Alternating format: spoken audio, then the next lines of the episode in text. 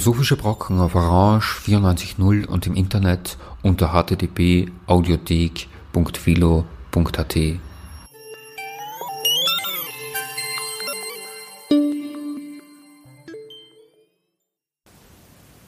Hallo und herzlich willkommen zu den Philosophischen Brocken. In der kommenden Stunde beschäftigen wir uns mit dem Anthropozän und den Herausforderungen, die das Anthropozän als Begriff und Phänomen mit sich bringt.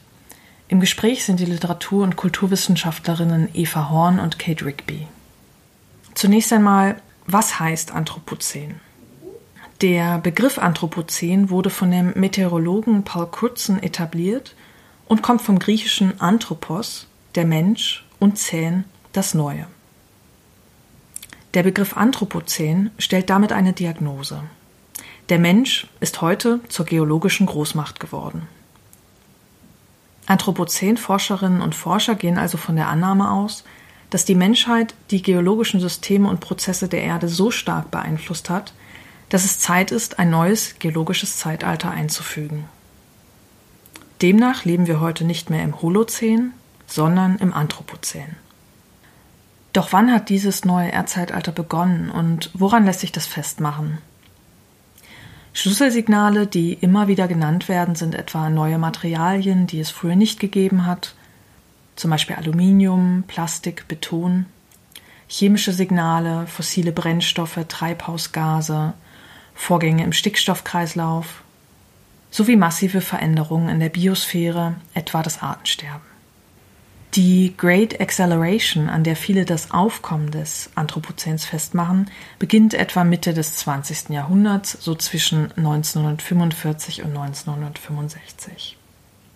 Und viele der von Menschen gemachten Veränderungen sind langfristig und unumkehrbar. Wir bringen heute ein Gespräch zwischen Eva Horn und Kate Rigby, das sich mit der Frage beschäftigt, was die Diagnose des Anthropozäns eigentlich für das Verhältnis zwischen Natur- und Geisteswissenschaften bedeutet und welche Rolle die Kulturgeschichte darin spielen kann. Kate Rigby ist Direktorin des Research Center for Environmental Humanities an der Bath Spa University und Professorin für Literaturwissenschaft an der Monash University in Melbourne. Eva Horn ist Professorin für neuere deutsche Literatur und Kulturwissenschaft an der Universität Wien und Head of the Anthropocene Research Network. Und weiter geht's erst einmal mit Musik und zwar von Anoni for Degrees aus dem Album Hopelessness von 2016. It's only four degrees, it's only four degrees. It's only four degrees, it's only four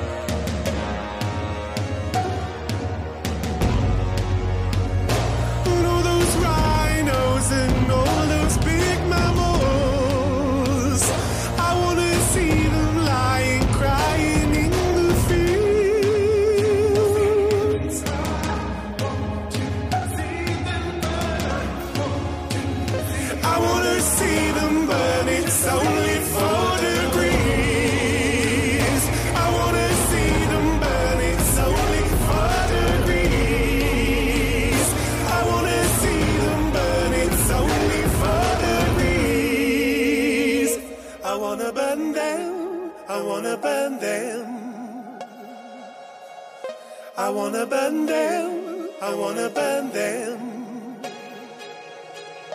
I wanna burn the sky. I wanna burn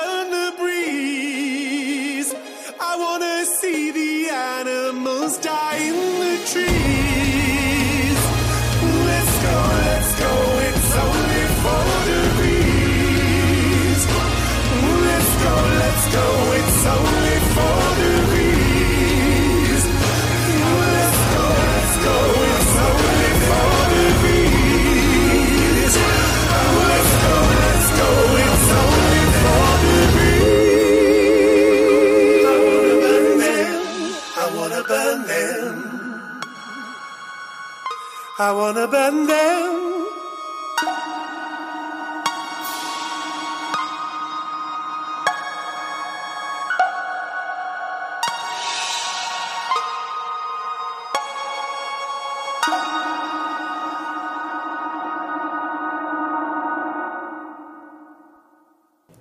I wanna burn them. we will be talking about the Anthropocene, uh, which is kind of a weird uh, concept. It contains the Greek word for anthropos, uh, human beings, and the scene, like in Holocene, for designating a geological epoch. So the question is how, as a scholar of environmental humanities, how would you define the novelty of this concept? What what would be the most important thing to say if you have to introduce someone into the concept of the Anthropocene?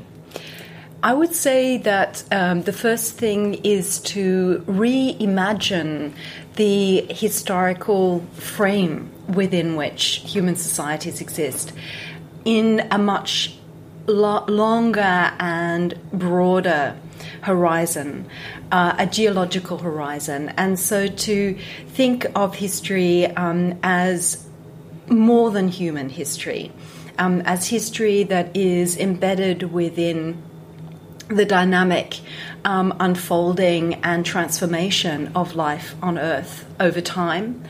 And of course, there are precursors for this.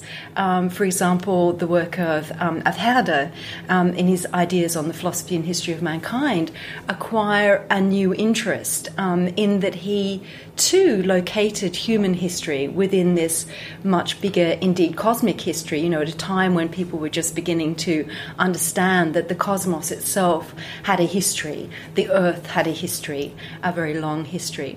And so um, as scholars in the humanities, we're challenged to really expand our historical horizon. Secondly, I would say that we are also challenged to expand our horizon of ethical concern, to reimagine um, the, the, the place and the flourishing of humans as always entangled with the fate of other creatures and um, the wider environment within which we are connected with one another. And so, one area of um, historical research that has pursued this question is environmental history. Um, and so, this is. Um, if you, if you like, a kind of a, an extension of the process that you know begins with history being the chronicle of the doings of kings and queens, um, you know, be, becomes in in the 19th century, um, if not before, something that is to do with social change. Um, largely with male actants, um, and becomes then eventually you get um, other voices uh, d- uncovering other histories, the histories of of oppressed and mar- marginalized groups, women's women's history, uh, histories, um, history of slavery, history of colonized peoples, and in a sense, environmental history takes that uh, takes that one step further to understand these entanglements of uh, of human social history with natural history, um, but to also do this in the horizon of um, a, a, kind of philosophical shift of, um, um, if you like, uh, opening the question of um, the ethical dimension of our relations with, with, with, with other living beings, especially at a time of mass extinction, because of course the Anthropocene is commonly linked with climate change, and this is indeed one marker and one manifestation of the way in which human activities are reshaping the planet in ways that will be legible long into the future, but there are many others as well. And the mass extinction that is currently unfolding is, is another such marker which will be legible in the geological record. Massive redu- reduction in biodiversity. Um, so I think in this, in the face of extinctions, we're also challenged to to kind of rethink our ethical paradigms.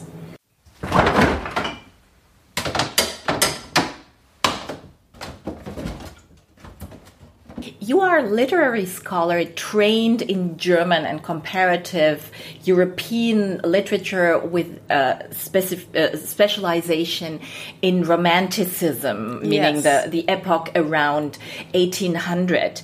Uh, now, what would be the new questions and the new ways of reading literature, old and new, but mm. also, you know, maybe contemporary literature yeah. from a point of view of the Anthropocene? Um, well, in my own recent work, um, I've been focusing on the cultural construction of disasters, those disasters that are commonly called natural. And um, this seems to me a very problematic um, construction.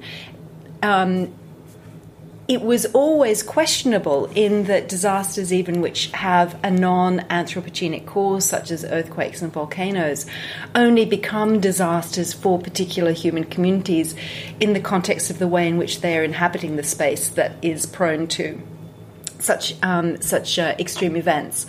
But um, the, the, the, the, concept of natural disaster becomes particularly problematic when um, many aspects of um, what we you know commonly think of as nature, such as the weather, bear the trace of industrial activities, and in particular the combustion of fossil fuels, the um, reduction of, um, of, forests, deforestation, and so on. Um, so, as a literary scholar, um, I decided to explore the way in which these these processes as they really are rather than events. We usually think of a natural disaster as events, but actually they, they, they're part of a longer process. Um, and um, so um, I thought to explore the way in which um, works of narrative fiction um, could um, provide a space in which to kind of reflect upon the stories that we tell about about these events and processes, and to challenge us to kind of think about new ways of conceiving them. So I, I begin with with the um, the Lisbon earthquake of, of 1755, um, which really spurred um, the research that um, led to the development of um, seismology, but also led to debates among theologians and philosophers about the meaning of these events, how to interpret them, and how to relate to them. Um, and so it's, in a sense, kind of the beginnings of kind of modern ways of thinking about natural disaster. And then I look at I look at literary texts, and in that case, it was Kleist's Erdbeben Chile, which um, I find a really, really fascinating meta uh, a meta narrative which really looks at different constructions of the event and how that in, informs the way that people respond to it. So, this is one example of, um, of, of a kind of rereading of previous literature in the horizon of the challenges to our conceptual apparatus that, that arise with the Anthropocene. The other thing I would say more generally is that as a scholar of literary studies, uh, also history, religion to some degree. I feel kind of challenged to try and get my head around relevant uh, natural sciences as well. And so that's something that perhaps, um, you know, literary scholars might not have done in the past in reading texts such as the Kleist text to actually contextualize that in terms of the science of seismology as well as the kind of cultural debates that surrounded it. So it's that kind of um, reaching out to kind of uh, engage with um, with with disciplines on the other side of the great knowledge divide between the humanities and the natural sciences that is part of an Anthropocene reading practice, I would say.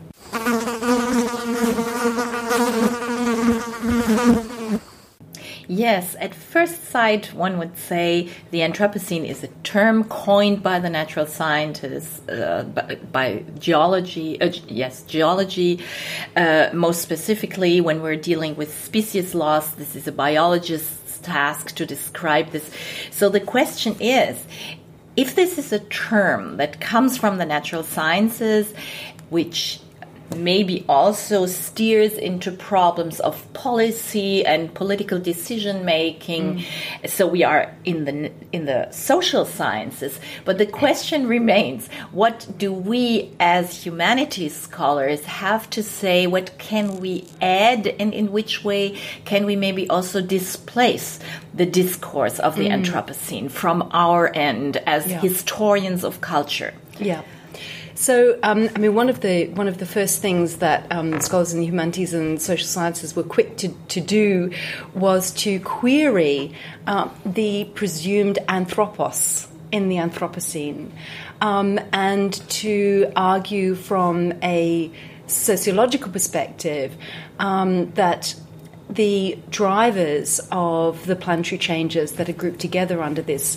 label of the Anthropocene are largely located in um, industrialized societies, um, and that um, this is not kind of universal. So it's not a kind of universal humanity. It's a specific um, sort of um, socio-political and historical um, uh, subset um, of humanity that is primarily responsible for having brought about the about these changes, um, and adding to that, of course, um, the impacts of those changes are unevenly distributed, and in fact, those who um, ha- whose societies have contributed most to causing climate change, uh, in particular, but other forms of, of transformation of natural systems. Um, uh, are, have been somewhat more shielded from the impacts, and those who have actually done least to cause a problem are are um, more vulnerable to the consequences, such as people in the South Pacific, Bangladesh, when we think about climate change, rising sea levels, and so on. But even in wealthy countries, it's often poorer people who are less um, less protected, more exposed to extreme weather events. For example, as we saw in New Orleans with Cyclone Katrina or Hurricane Katrina, say it's called in the states. So, um, so that's the first thing to to kind of put pressure on that universalizing concept of the human and to drill down and look more specifically at um, the, the, the, the, the, socio-historical um, groupings um, that, that, are, that are in play. Another thing I think is um, our um, expertise in the analysis of rhetoric and narrative. Um, so, looking at the implications of different ways of telling the story of our ge- geo historical moment. Um, who who has agency um, in this story? What kinds of um, policy di- directions are implicit in particular kinds of narratives? So really looking at that narratological element, and also bringing in the ethical dimension um, as well. So I think these are sort of some of the, the three, three, three ways, um, and I'm sure that there are many more, but I think that these are three ways in which um, scholars in humanities and social sciences have really, um, you know, um, stepped up to the task of, of grappling with this, with this concept and the realities, the complex realities that it refers to. Und wir machen wieder eine kleine Musikpause. Als nächstes hören Sie den Song The Anthropocene von Nick Cave and the Bad Seeds aus dem Album Skeleton Tree von 2016.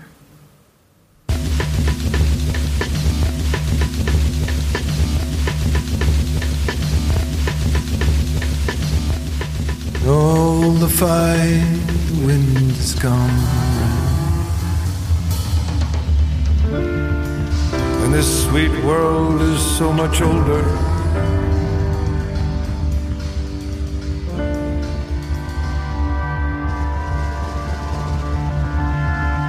The animals pull the night around their shoulders. Flowers fall to their knees.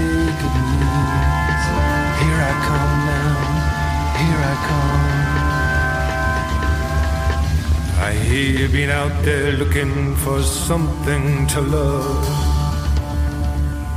The dark force that shifts at the edge of the tree. It's alright, it's alright. Will you turn so long and lovely? It's hard to believe that we're falling now in the name of the Anthropocene.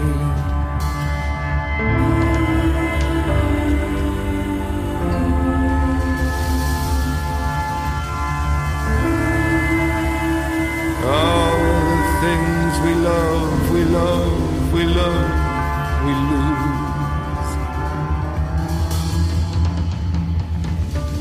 It's our bodies that fall when we're trying to rise. You've been out looking for something to love. Sit down beside me and I'll name it for you. Behold, behold the heaven bound seas. The wind casts its shadow and it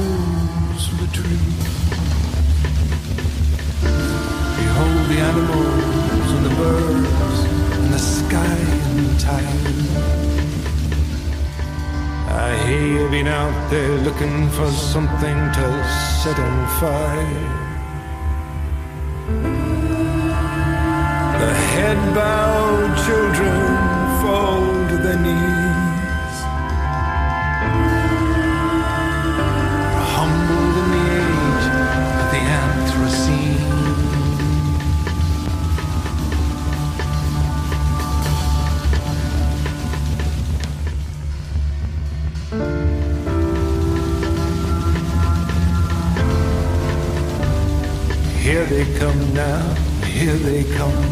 Pulling you away. There are powers that play more forceful than we.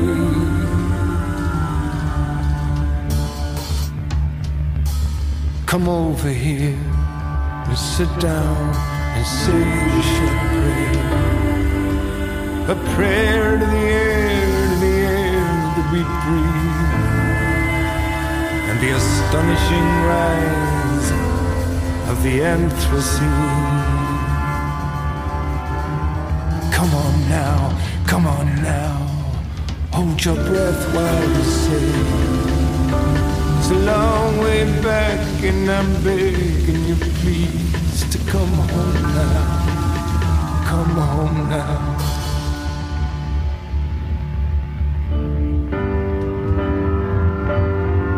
Well, I heard you been out looking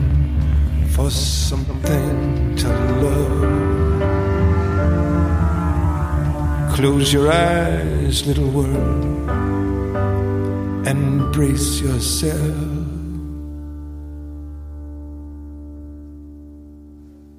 Maybe we, we should talk again a little bit more about the relations between the disciplines or what you called the different uh, cu- cultures of knowledge, which is the three different uh, approaches to knowledge between humanities, social sciences, and natural sciences.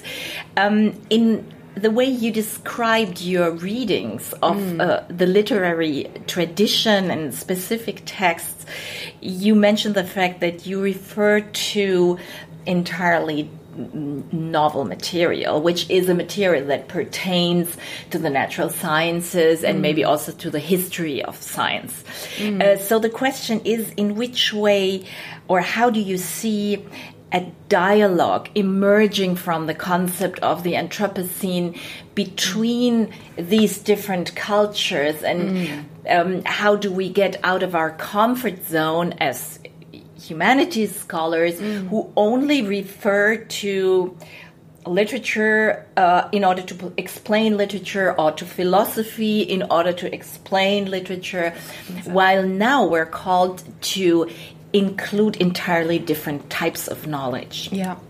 Um, I think that the key to this is um, collaboration. Uh, multidisciplinary collaboration, and then emerging out of that um, new interdisciplinary methodologies, um, and also potentially transdisciplinary methodologies. But um, I, I, think that, in, in a sense, um, so my last book that I've been talking about, Dancing with a Disaster, um, is in some respects, relatively conventional methodologically. Yes, I am um, drawing on natural sciences as well as you know social history, um, philosophy, uh, hermeneutics, and so on. But I'm I'm doing that as a kind of um, solo operator. I'm not doing the science. I'm drawing on the science. Of course, literary scholars have always been kind of magpies like that. They always grab different bits of knowledge from from other areas. Um, but I think what's really exciting and tra- potentially transformative in our knowledge system are the new collaborations that are emerging where scholars um, from very different disciplines are actually working together on a common project. Um, so um, I'm also the, the course director of a master's in environmental humanities um, at Bath Spa University, um, and um, in the methods part of the course, um, we have special a special focus on, if you like, particular Anthropocene challenges. So, extinctions is one, climate change, disaster preparedness, mitigation, and um, sustainability, um, which opens up a whole can of worms, really, but is obviously a very a very powerful um, and tricky term that's that's that's that's playing an important part uh, in policy at the moment. So, um, so it's it's problem based, and um, I bring in um, uh, colleagues from different disciplines at the university to work with the students to imagine a research project that integrated uh, biology, philosophy, literature, creative writing, and so on to, to address extinctions.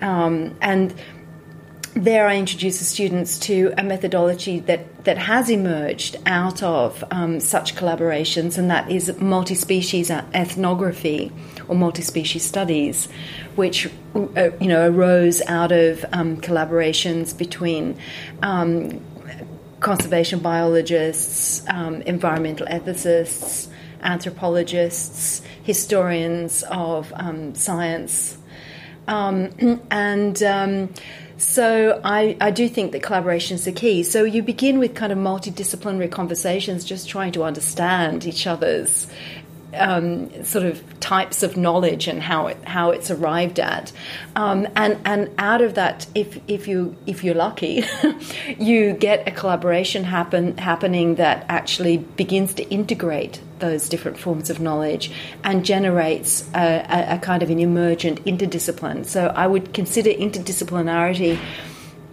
as um, something when the participating disciplines emerge altered from the experience.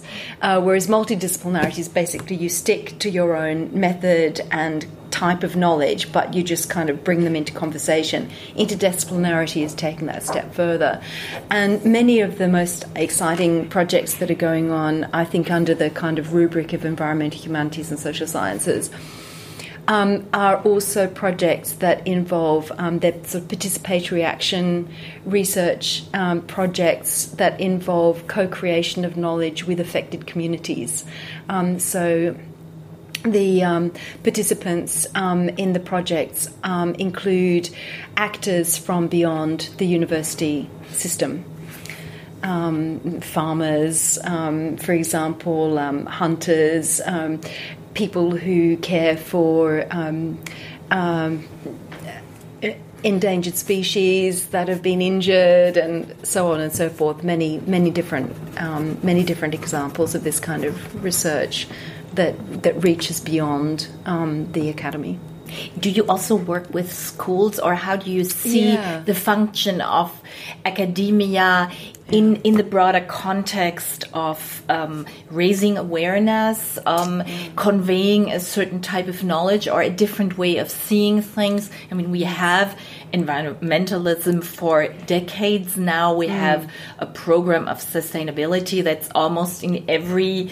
Um, uh, ecological policy in every European country, but not much is being done, and things are Yeah. much worse Absolutely. than in the 80s or Yeah. 70s when this program emerged and when the Green Yeah. parties were founded. The question is, what would be the role Mm. of um, academia uh, to go outside Yeah. their comfort zone, the Yeah. confines of the university? Yeah. And what would be strategies for that? Mm, good question. um, I think there are there are a couple of things. I mean, firstly, I think one of the problems is that um, um, there's a sort of technocratic version of conservation, which um, which I'm sure um, is persuasive for some people, uh, but it's I think not likely to win the, the hearts and the imaginations um, of of kids and indeed wider public particularly, um, and um, so. I think one of the important things would be to not to hive off kind of environmental studies or sustainability as a kind of separate curriculum, um, but to actually embed environmental ethics um, and um, sort of new ways of thinking, questioning uh, what it is to be human, how we should relate to non-human others, to embed that in other subjects. And so, again, as a literary scholar, I mean, one of the reasons why in my last book I chose fairly canonical texts like the Schimmelreiter in the German context. These are texts that um, are quite likely to be set in schools. And so the, the, the, the perhaps fond hope was that, um, that, that, that these, this, this, these kinds of new readings will provide material for teachers to take into the classroom and make, make the, the, the literature class a, a space in which to think in a kind of deeper way um, about, about you know human non-human interrelationships in this moment of crisis so that would be one thing the kind of development of um, curriculum to kind of mainstream or embed um, a kind of socio-ecological thinking um, another another is through is through projects um, um, that involve working with, with teachers, you know, in the classroom and outside. So one of my colleagues um, at Bath Spa has been the principal investigator of a project called Towards Hydro Citizenship. Um, which plays on the on the concept of um, ecological citizenship, to propose the cultivation of a way of understanding oneself as a citizen in relation to the watery places that you live with and the watery ecologies that um, that are salient um, in particular places. And this had a, a, number of case studies in different parts of the UK. um, uh, he, uh, own case study was focused on Bristol, um, and we had a very big focus on the tidal ecologies um, of of Bristol, which are very um, extreme. Actually, like it has a really really big kind of tidal system, but most people in Bristol um, are not really aware of the of the of the tidal ecologies that that that um, that they live with, and um, so his name is Owen Jones. He's also professor of environmental humanities, but a cultural geographer by training. So he worked with a whole um, cast of characters, um, artists, people who do wacky street theatre, um, and also educationalists and conservationists. And uh, one of the one of the sub projects they did was about eels. Eel numbers have declined dramatically um, in the UK by something like ninety five percent, I believe. Really, really drastic um, decline in eel numbers, and um, so um, he worked with um, a, a, group called the Sustainable Eel group, I think that's what it's called, um, and um, with uh, with, with, artists and with school kids who developed the really, really gorgeous animation called Save the Eels um, that is kind of put together th- through the kids' drawings of kind of the life cycle of the eel and the challenges that eels now face when they when they get to, to the Bristol Channel and, and come into England and what you can do to kind of mitigate um, the, the hazards that they face uh, using their drawings and also their, their conversations about, about the eels.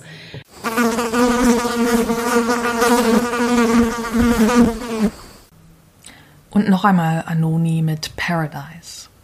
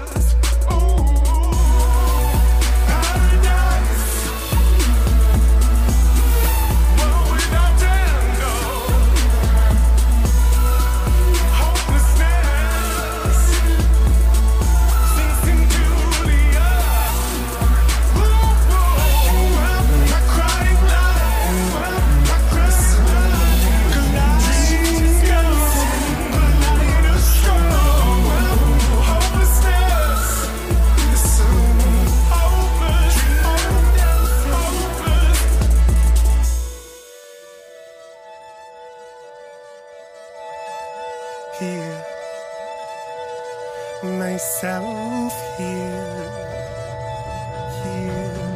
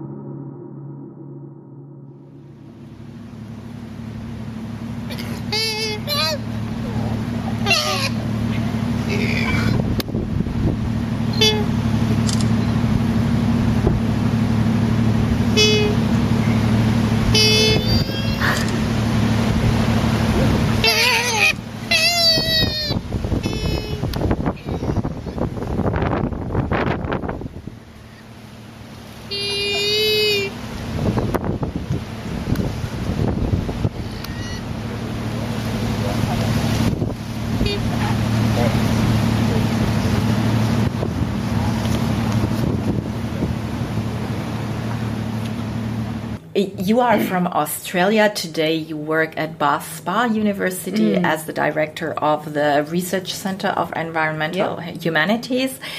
Uh, but you are originally from Australia, in, and in many of your texts, you refer to certain experiences that you went through. Um, as a citizen and as an inhabitant of this very specific type of nature and ecosystem that Australia constitutes, but also as a a, a person involved in the intellectual traditions of Australia.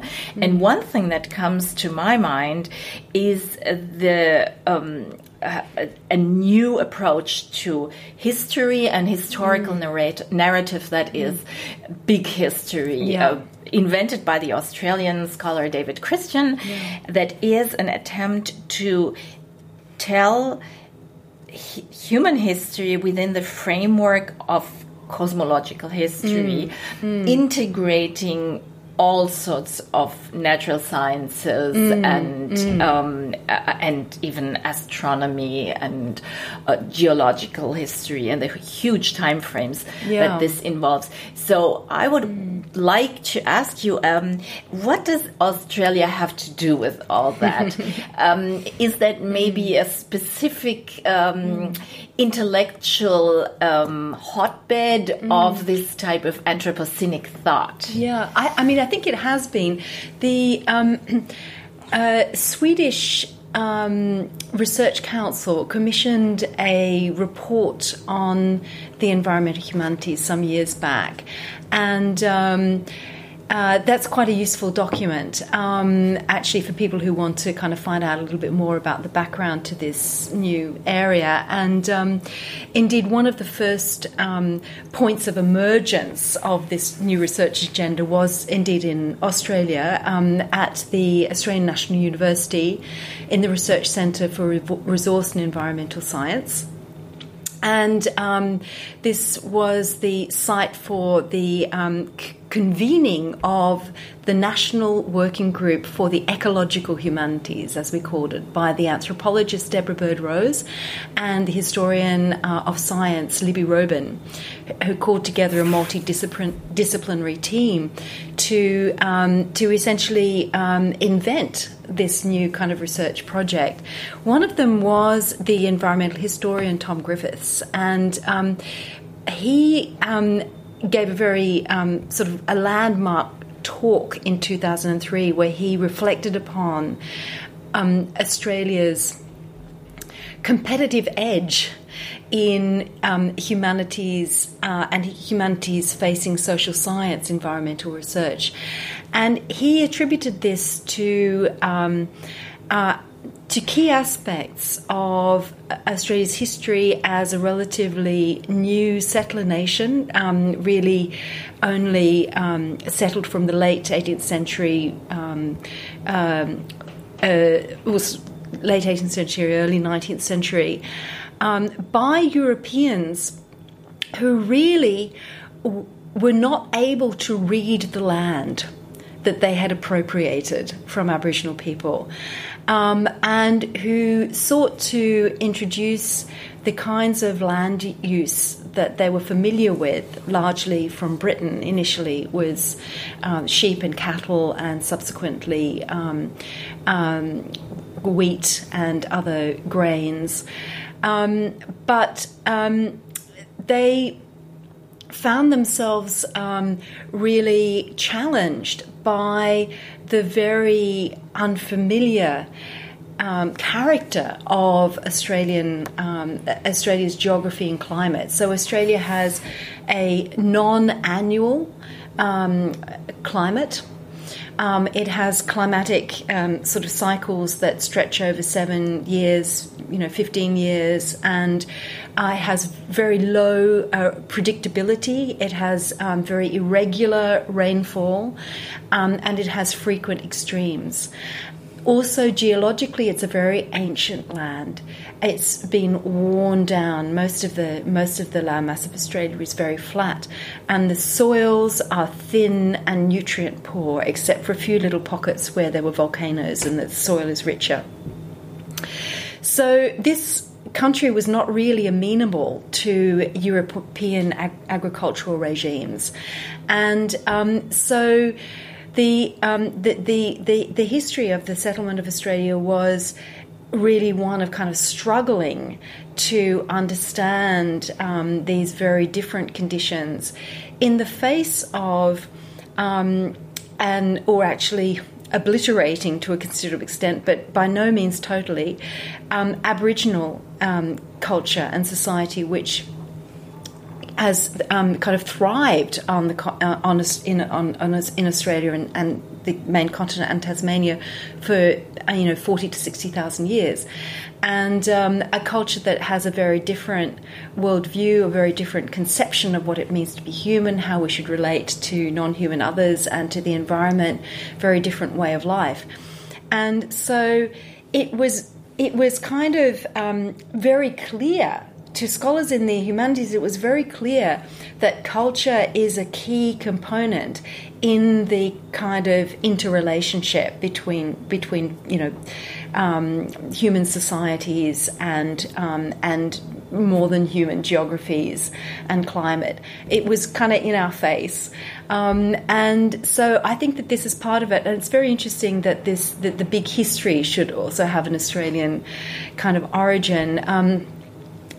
Or, or you know, um, if you get outside of the cities in Australia, um, and sometimes even actually in the cities when there's a severe drought or there's a huge dust storm or there's a great um, uh, firestorm outside the city, uh, or indeed coming into the city as it did in Canberra in 2003, um, you're very aware of um, the um, the kind of um, you feel you feel smaller, I suppose, as a human being. You you kind of you you you um, um, as Tom Griffiths put it, you can't blithely assume the dominance of humans over nature. Uh, there is that the land resists.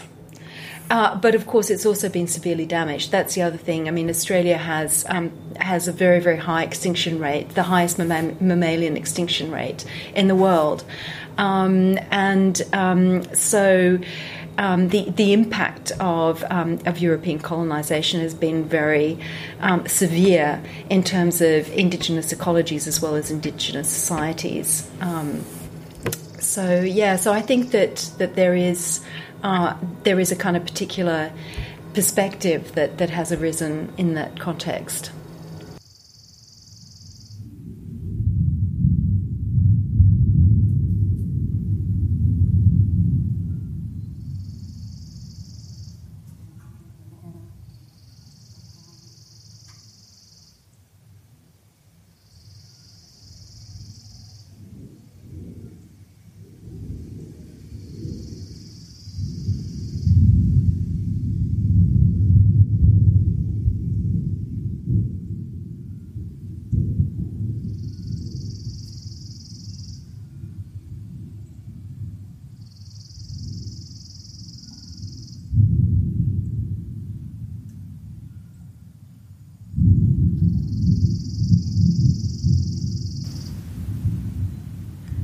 Sie hörten die philosophischen Brocken heute mit einem Gespräch zwischen Eva Horn und Kate Rigby. Das Interview haben wir im Anschluss an einen Vortrag aufgenommen, den Kate Rigby am 4. Dezember 2018 an der Universität Wien gehalten hat. Titel des Vortrags war Anthropocene Challenges Reviewing the Web of Knowledge. Dieser Vortrag war nicht nur der 21. Fakultätsvortrag an der Uni Wien, sondern zugleich das Auftaktevent zur neuen Research-Plattform Anthropocene. Mehr Informationen zu den Aktivitäten der Forschungsplattform finden Sie unter anthropocene.univ.ac.at. Die Musik heute kam von Nick Cave and the Bad Seeds, Anoni und Jay Wolf. Moderation und Gestaltung Luisa Drews.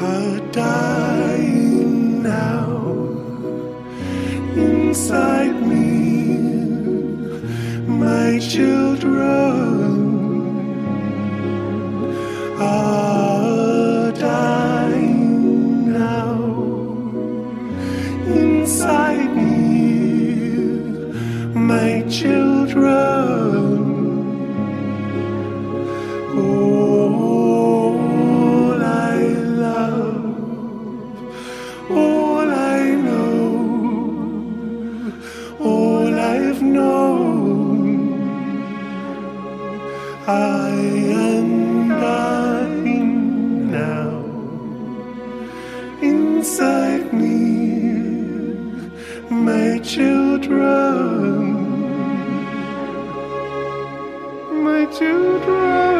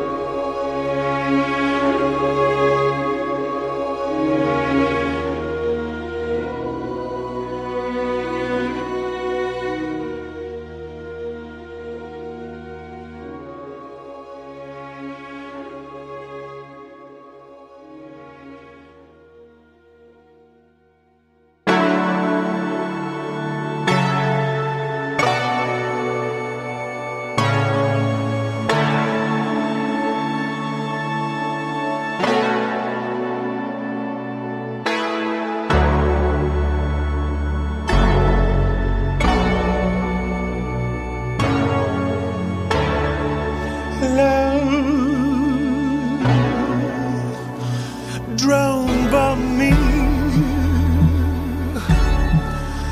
Blow me from the mountains and into the sea. Blow me from the side of the mountain. Blow my head off. Explode my crystal guts. Lay my purple on the grass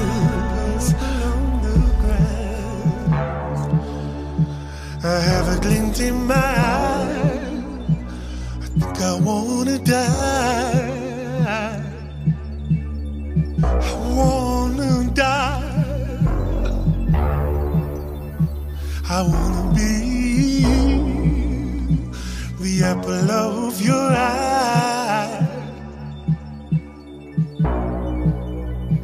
So drone bomb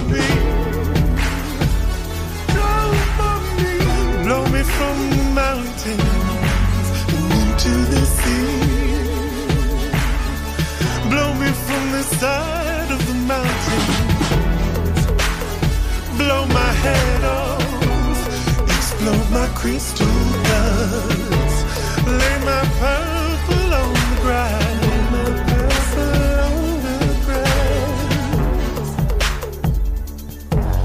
Let me be